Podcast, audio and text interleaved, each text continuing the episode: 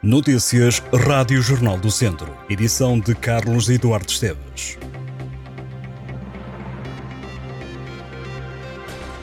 O pior parece já ter passado. Depois de duas depressões esta semana, a Babet e a Aline, a chuva promete continuar na região de Viseu, mas com menor intensidade nas próximas horas. Apesar disso, a situação meteorológica poderá agravar-se no domingo. Para já, esta sexta-feira e sábado a situação melhora, com a previsão de aguaceiros fracos. O tempo pode agravar a partir de domingo, é um novo alerta da Proteção Civil. O distrito não tem, por esta altura, nenhum aviso, nenhum aviso meteorológico. De acordo com as previsões do Instituto Português do Mar e da Atmosfera, esta sexta-feira as temperaturas em Viseu vão variar entre os 7 e os 14 graus. Entretanto, no rescaldo da depressão Aline, a Proteção Civil já deixou um novo alerta, também para o fim de semana. André Fernandes, comandante da Autoridade Nacional de Emergência e Proteção Civil, avisa que no sábado a situação melhora, mas poderá haver um novo agravamento para domingo e segunda-feira. O presidente do grupo Luziaves negou que tivesse planeado desmantelar o património da Ávila Fões, em Vozela, para provocar a insolvência e garantiu em tribunal que a intenção era investir e levar a empresa a ter sucesso. Considerado um dos grandes empresários de Portugal, Avelino Gaspar foi ouvido no Tribunal de Viseu, onde está a ser julgado por um crime de branqueamento de capitais, num processo que tem também como arguído Mário Pinto, acusado também de insolvência dolosa e abuso de confiança qualificado. Avelino Gaspar explicou que o grupo Luziaves tem mais de 30 empresas que operam em todas as etapas da cadeia de valor do setor avícola, desde a produção do milho até à transformação e valorização de subprodutos, passando por abate e comercialização de aves. O relacionamento com a Ávila Fões já era antigo, desde meados dos anos 90, uma vez que os matadores do grupo enviavam para lá sobre produtos como penas, vísceras e sangue para a produção de farinhas.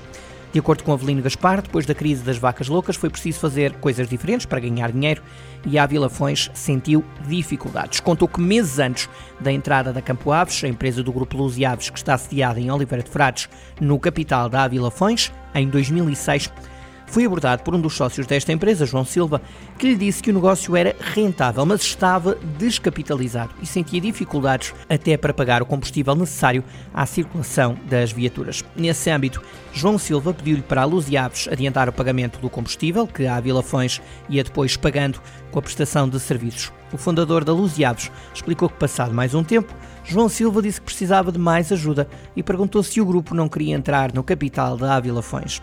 Apesar das dificuldades financeiras e dos problemas ambientais da Ávila Fões, como o grupo Luz e Aves tem um histórico de sucesso a recuperar empresas, decidiu investir e ficou com 51,76% das ações da empresa, que está situada em Queirã, em Vozela. Como gerentes ficaram duas pessoas da confiança de Avelino Gaspar, mas a situação da Ávila Fões era pior do que previam. Avelino Gaspar lamenta que João Silva, desde o primeiro dia, andasse a esconder as coisas más, como disse em tribunal, e a contar coisas bonitas. De acordo com Avelino Gaspar, houve um conjunto de situações que levaram a desconfiar de João Silva e criou-se um ambiente insustentável de administração, pelo que em julho de 2009 foi deliberado alienar a cota. Esta cota foi vendida à Risa Finance LLC por um milhão de euros. Mário Pinto, o outro arguído neste processo, foi nomeado administrador.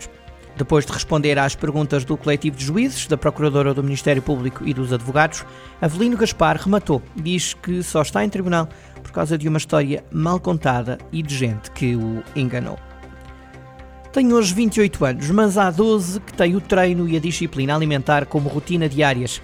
Cláudio Rocha é natural de Figueiredo de Alva, em São Pedro do Sul, e na cidade da Maia, no início do mês de outubro, venceu um campeonato nacional de culturismo. Esta é uma história que pode ler em jornaldocentro.pt. Conta Cláudio Rocha que para chegar ao mais alto lugar do pódio teve de abdicar de muita coisa, desde logo o tempo que não passou com a filha. A dedicação ao culturismo começou quando tinha 16 anos. Na altura, confessa, sentia-se magro e mal com o corpo que tinha e depois acabou por ir para o ginásio. Daí em diante, treinar é um verbo que conjuga diariamente. A receita para ter sucesso no culturismo, explica Cláudio, é a paixão pelo treino e pela alimentação. O título que agora arrecadou reconhece é o realizar de um sonho que tinha há vários anos. Na caminhada que dura há mais de uma década, afirma que nunca teve um ídolo, garante que foi a progressão semanal individual que o continuou a motivar. O culturista não tem dúvidas em afirmar que a beleza do desporto é a evolução e a estar melhor fisicamente, mais disciplinado e que o fascina a progressão. A paixão pelo treino é tal que hoje, com 28 anos, diz ter a certeza de que a disciplina que o trouxe até aqui o vai acompanhar até ao fim. O jovem sampedrense é barbeiro e ao treino teve que juntar a rotina da profissão e a da família. A mulher e a filha de 5 anos, os clientes na barbearia e as máquinas no ginásio tudo teve que ser conciliado ao pormenor. O amor pela família está visível num vídeo que promete guardar para sempre. É que no momento em que foi anunciado vencedor, ainda sem acreditar no que estava a acontecer, olhou para a mulher e saudou-a a partir do palco. É uma história para ler ao detalhe em jornaldocentro.pt. Começa esta sexta-feira o Festival de Tunas Tosta Mista em Viseu, que entra agora na 15ª edição.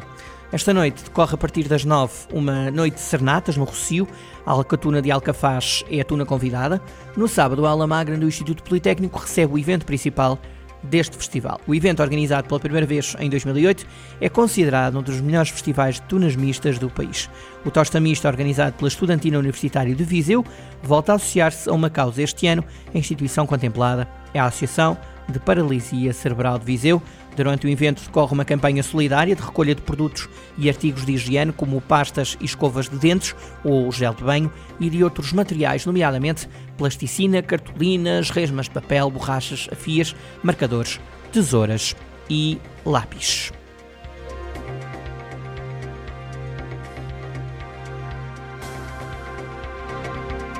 Estas e outras notícias em jornaldocentro.pt.